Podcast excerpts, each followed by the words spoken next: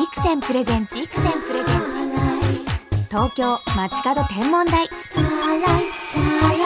篠原智恵がお送りしています。ビクセンプレゼンツ東京街角天文台。ここで本日の空ゲストをご紹介しましょう。先週に引き続きお越しいただきました番組専属の空ティーチャー国立天文台副大長の渡辺淳一先生です。よろしくお願いします。はい、よろしくお願いします。先週は2016年注目の空イベントを教えていただきました。今日も天文手帳をしっかりお持ちいただいて、ね。はい。これ本屋さんで売ってるんですよね。そうですね。はい、毎年あの愛用してます。はい。えーこれ1年間の天文ニュースがずらりと。そうですね。天文の予報、いろんな天文現象がね、あの毎日載ってるものなんですよ。空がある空ボーイには必需品ということなんですが、先生昨年は探査機の活躍も目立った1年でしたよね。そうでしたね。いや、昨年はやっぱすごかったですね。例えば彗星にずっと張り付いて彗星をモニターしていたロゼッタ。これロゼッタ探査機っていうのはヨーロッパの探査機。はい。それからまあ皆さんも印象あると思いますが、冥王星に近づいたニューホライズンズ。写真を撮ってね、ええ私たちに見せてくれましたよね。そうですよね。それからね、あんまり日本報道されてないんですけどもね、同じ NASA がですね、小惑星、えーまあ準惑星になってますけど、ケレスという小惑星にはい。ドーンという探査機を到着させたんですけどね、これはなかなかすごかったですね。何があったんですか？いやあのねドーン探査機が近づいていくにつれてですねそのケレスの表面に光る点があることが分かってきたんですよ。光る点、うんピッカピカに光ってんですよ。とっても珍しいんじゃないですか？いやものすごく珍しい。それで何が光ってんのかわからないんですね。でどんどん近づくにつれてどうもクレーターの真ん中が光ってるってことが分かってでそれもね一つじゃなくて二つ目玉になってるっていうどういうこと？ワクワクする。え 結局その謎は？いやそれでまあ周回していてもですねわからないっていうんでもうインターネットでアンケートを取り始めましてね。ええ。あそれはすごい柔軟ですね。これは一体何と思うかっていうね。その選択肢がありましてね、えー潮の山じゃないかとかね、うん火山じゃないか、うん。間欠泉じゃないか。ええそれから氷じゃないか。ええ。ね。それとその他まあ宇宙人の基地じゃないかとかね。いろいろな答え、まあ、を用意して、まあ、アンケートを取ったりしていましたけどね。最近ではですねこの白い物質は氷を含んだ硫酸、まあ、マグネシウムかこれ硫酸マグネシウムってですね実はごく普通にあるもんなんですけどええ。入浴剤はいに入ってるよく温まる成分なんですね。はい。でもねそういうのがどうもね反射率が高いんだそうですね、それが氷と一緒になってあるらしいっていうのが分かってきたんですよ。写真を撮ると光ってるんじゃないかっていう、そうなんですね。じゃあなんでそこにあるんだろうっていうのが次のそうで。問題ですね。まだ謎はもうね解けてないんですよね。入浴剤のように溶けてないそうへえ。でもその皆さんにアンケートするってすごい柔軟ですね。宇宙のことってなんか秘密にしそうなのにどうしてだと思うってなんか聞いてくれるのがすごく嬉しいですいやね。結局ドーンの探査チームももうなんだか分からなかったんです最初はね。どうやってこれ調べていいかも分かんなかったんですよね。着陸して書き取ってくるっていうサンプルリターン式の探査機ではないので、うんとにかく遠くから見て調べなきゃいけないんでですね。そのデータが上がってくるまで謎でしたね。ええまあ日本の探査機もね結構頑張りましたね。あの昨年12月初めにははやぶさの2号機ね。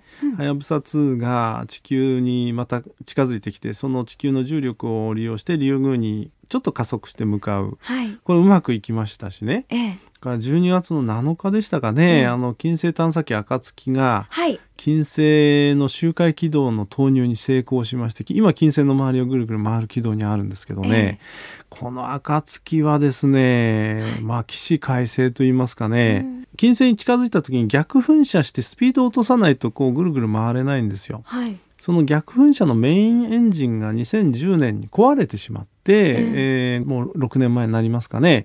メインエンジンが壊れてしまったがために通り過ぎちゃったんです金星を。あれれれれ。そそのタイミング逃すとまた大変ですよ、うんうんそうだからあともう我々ダメだと思いましたね。ええ。だってメインエンジンが壊れちゃったんじゃ逆噴射できませんからもうね、ああこれはもうダメだと思ったんですけどね。彼ら諦めなかったんですよ。え何か手はないか何か手はないかって考えて実はね衛星には必ず姿勢を正すエンジンっていうのがついてる、はい。姿勢制御エンジンっていう我々スラスターって呼んでるんですが、はい。逆噴射ロケットがゴーッというあの逆噴射するのに対してこの姿勢制御エンジンっていうのはプシュって そのすごく推力が弱いんですよ。えええでそんなもんを使って金星の周回軌道に入れるかっていうまあ我々はもう無理だと思ったんですが、ええ。あのそういう道筋って軌道って言うんですけどね、ええ。それを見つけ出しましてね何十万通りの中から見つけ出したんだと思います。それで、えー5年後ですよ。失敗してから2015年の12月7日。でそのプシュっていうのを20分吹き続けるっていうね。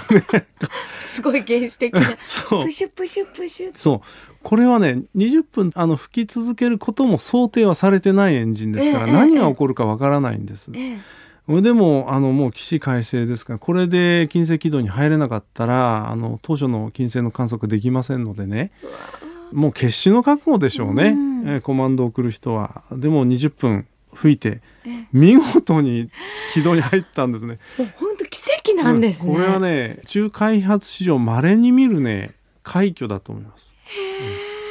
うん。まあ、あんまりねメインエンジン壊れたことに関してはあのー 自分自慢できることじゃないんですけどね。えーのもうこれはやぶさの1号機と同じでなんでこんなにハラハラさせるんだろうと思いますけど、生きてるみたいですよもうね本当にでも暁のチームの人たちは今年のお正月本当に嬉しいと思いますよ。こうやって振り返ってみるとすごくなんかあったかい探査機のニュースがあったんだなっていうことわかりますよね。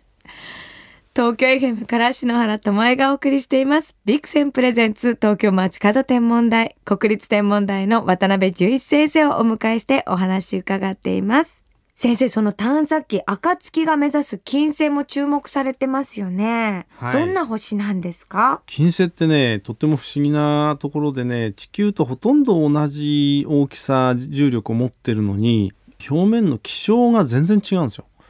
どうもね金星って二酸化炭素だけの惑星でしかもですねすごく気圧が高くて温度が高くて、えーなんと表面470度もあって住めません。それそうなんですよ。なんでこんなになっちゃったんだろう。それで表面は数十キロの高さにはですね雲があるんですけどこれ地球だと水の雲なんですけど金星はね硫酸の雲。わ恐ろしい。そうなんなんか溶けそうなね。ええそれでそのさらに上層大気にはですね、えーものすごい風が吹いてるんですね秒速数百キロっていう。それで1週間もしないうちに金星一周してしまうようなあのものすごい風が吹いてこれスーパーローテーションって呼んでましてねはい。金星のあの謎の一つなんですね。あの今回暁はですね、ええこの気象観測をするため気象の謎を解くために金星の周りを回してるんですがはい。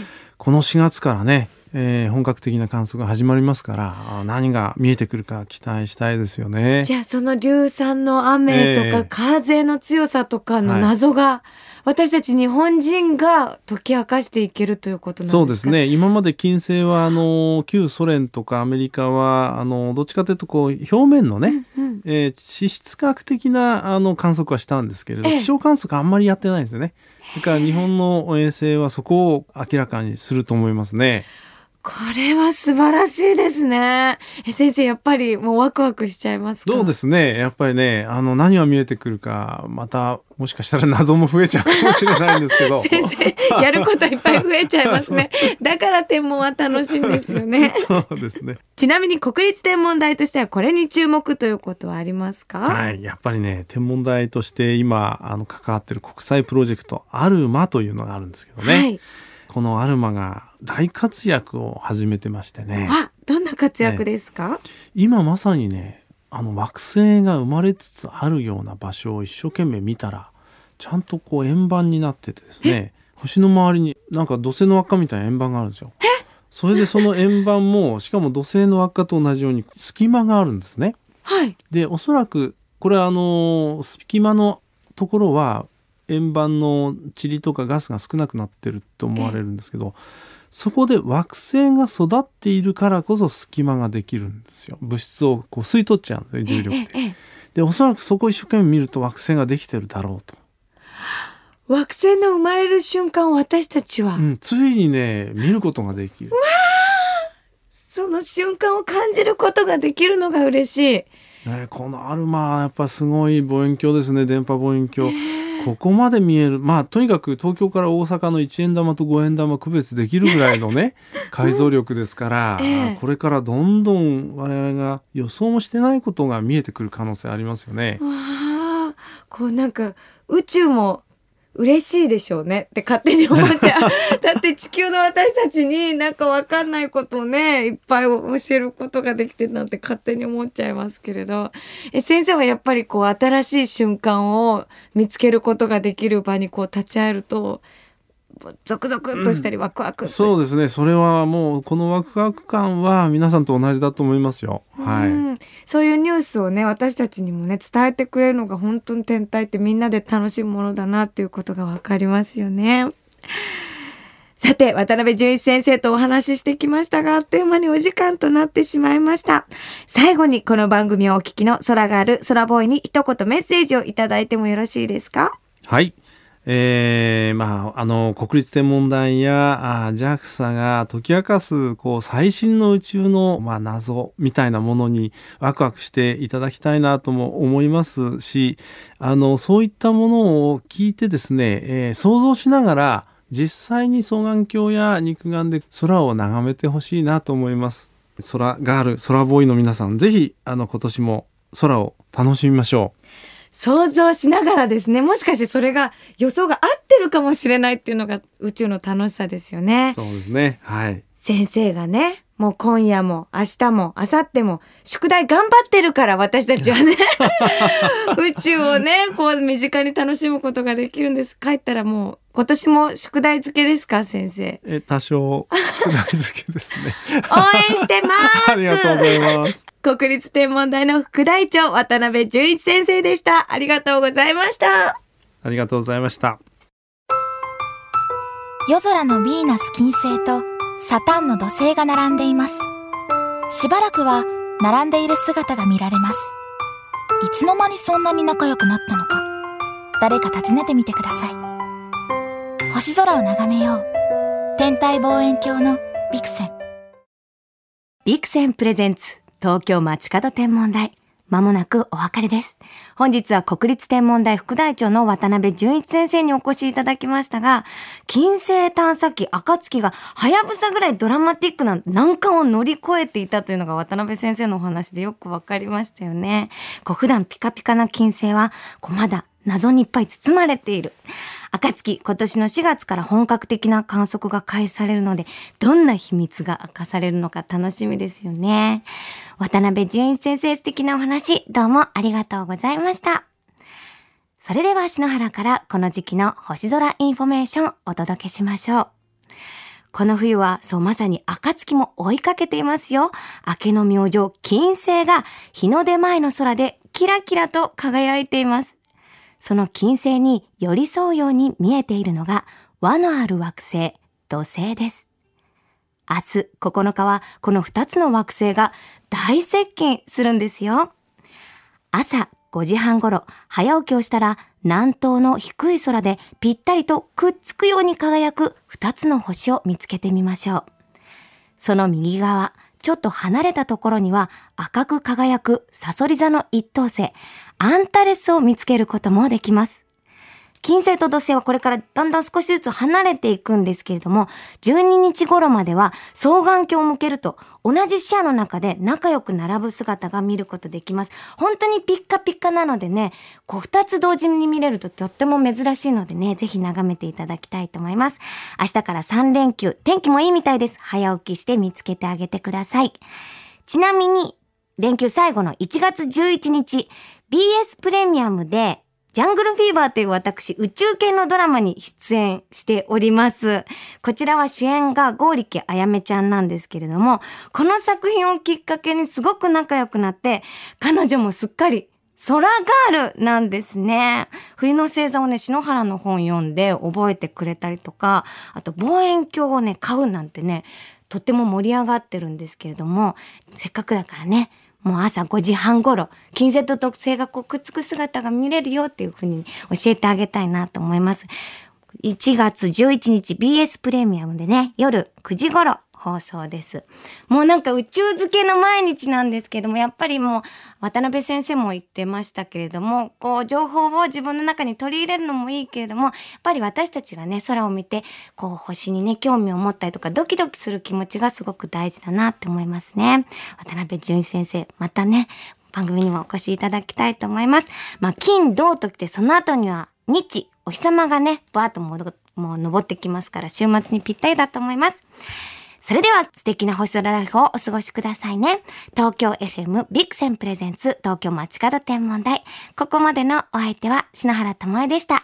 また来週のこの時間、星とともにお会いしましょう。